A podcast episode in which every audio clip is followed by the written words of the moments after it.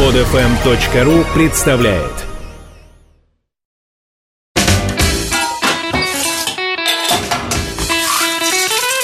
Мужчина на кухне. Мужчина на кухне.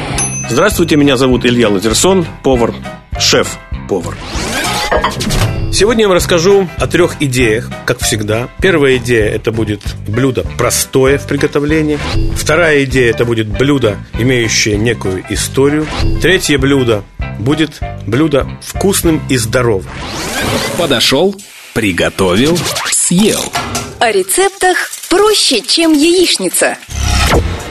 Итак, первая история – простое блюдо. Сегодня я вам расскажу об банальной овсянке. Геркулес. Мы все относимся э, к Геркулесу, может быть, так, с ухмылкой где-то, с иронией, может быть, даже. Любим повторять «овсянка, сэр», вспоминая Англию, хотя давно в Англии никто овсянку уже и не ест, собственно. Но, тем не менее, продукт, заслуживающий внимания, и продукт, который может являться поводом для здоровой кулинарной фантазии. Сегодня я вам расскажу о блюде, которое можно назвать просто-напросто запеканка. Итак, возьмите где-то граммов 200 овсяных хлопьев, геркулес, и в два раза меньше сахара. То есть овсяных хлопьев 200, сахара 100. Перемешайте овсяные хлопья с сахаром и погрейте их на сковородке со сливочным маслом.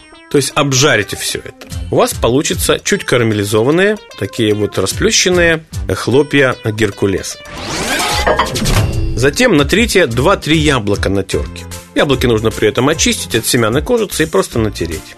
Затем в форму для выпечки, либо в глубокую сковородку насыпьте вот эти вот хлопья, которые у вас есть, карамелизованные, обжаренные хлопья. Наверх уложите слой тертых яблок, и все это залейте стаканом молока, ну или, скажем, не очень жирных сливок. И запеките все это в духовке. Получится очень забавная, интересная вещь. А вообще говоря, прием обжаривания овсяных хлопьев с сахаром, с легкой карамелизацией, очень хорош, потому что при этом овсяные хлопья подсыхают и покрываются слоем карамели. И потом такими овсяными хлопьями можно, скажем, посыпать мороженое. И это будет очень и очень неплохо. Досье вкуса. Всемирная история продуктов. А теперь о блюде, имеющем, несомненно, какую-либо историю. Сегодня таким блюдом будет селедка под шубой. Хотя скажу вам, что навряд ли у этого салата есть какая-то история, потому что селедка под шубой это, несомненно, салат, только уложенный на блюдо слоями. И как вы понимаете, ближайший родственник селедки под шубой это, конечно же, винегрет, потому что очень много повторяющихся ингредиентов. Также, кстати, непонятно, почему это блюдо так названо, кто так придумал, я имею в виду, и вообще где его изобрели. Ну, очевидно, что в России, поскольку у нас в стране мы знаем толк и в селедке, и в использовании свеклы, и в использовании картошки, и в использовании главного соуса нашей страны, который называется майонез.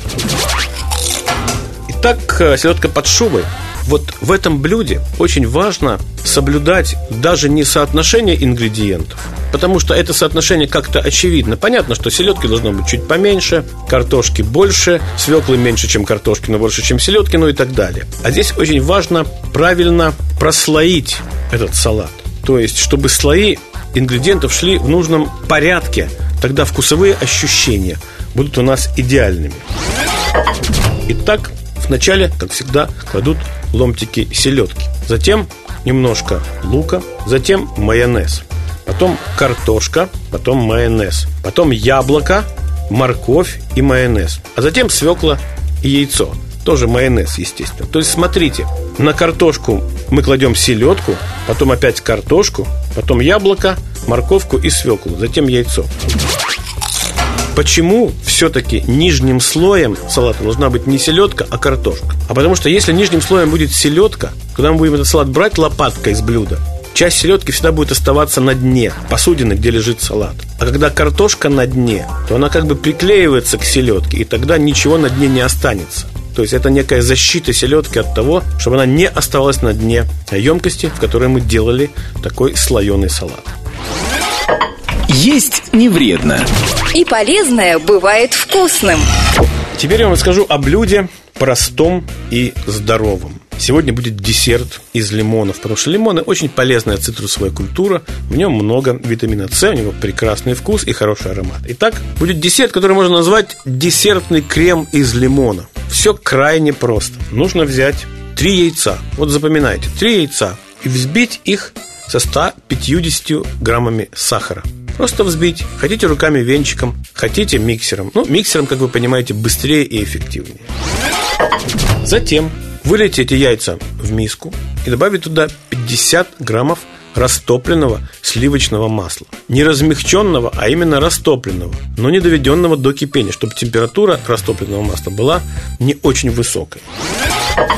Затем туда нужно ввести лимонную цедру.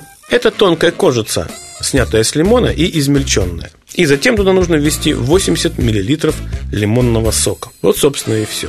Потом эту массу нужно поставить на водяную баню и постоянно мешать.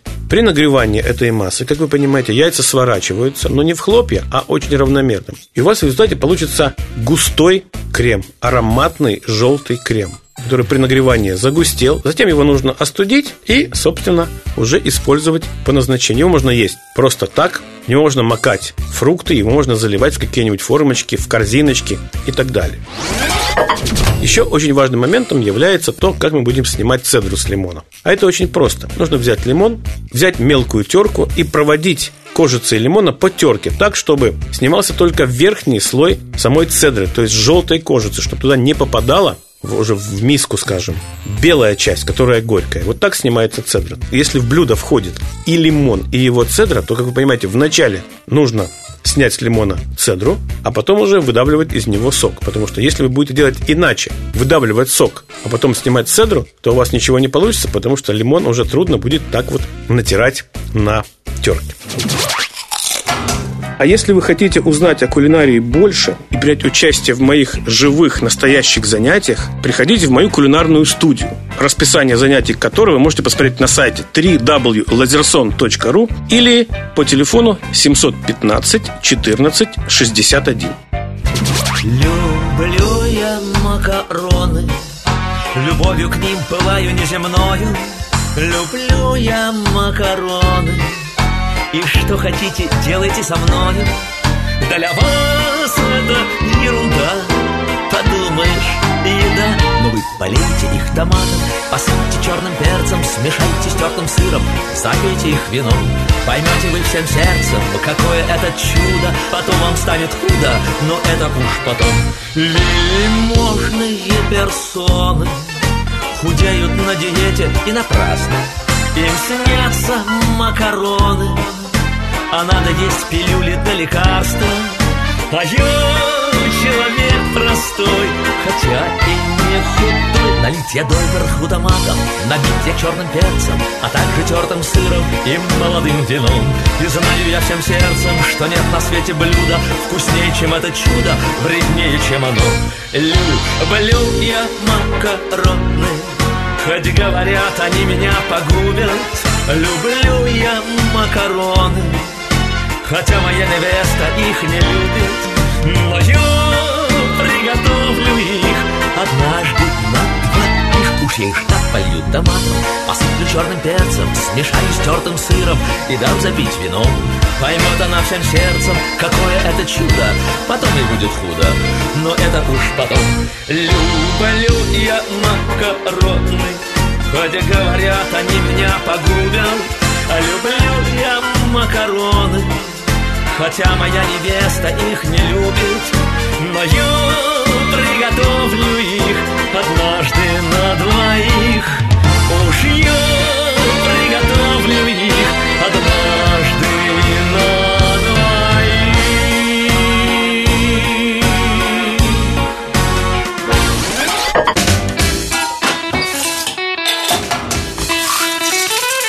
Мужчина на кухне. Мужчина на кухне. Скачать другие выпуски этой программы и оставить комментарии вы можете на podfm.ru.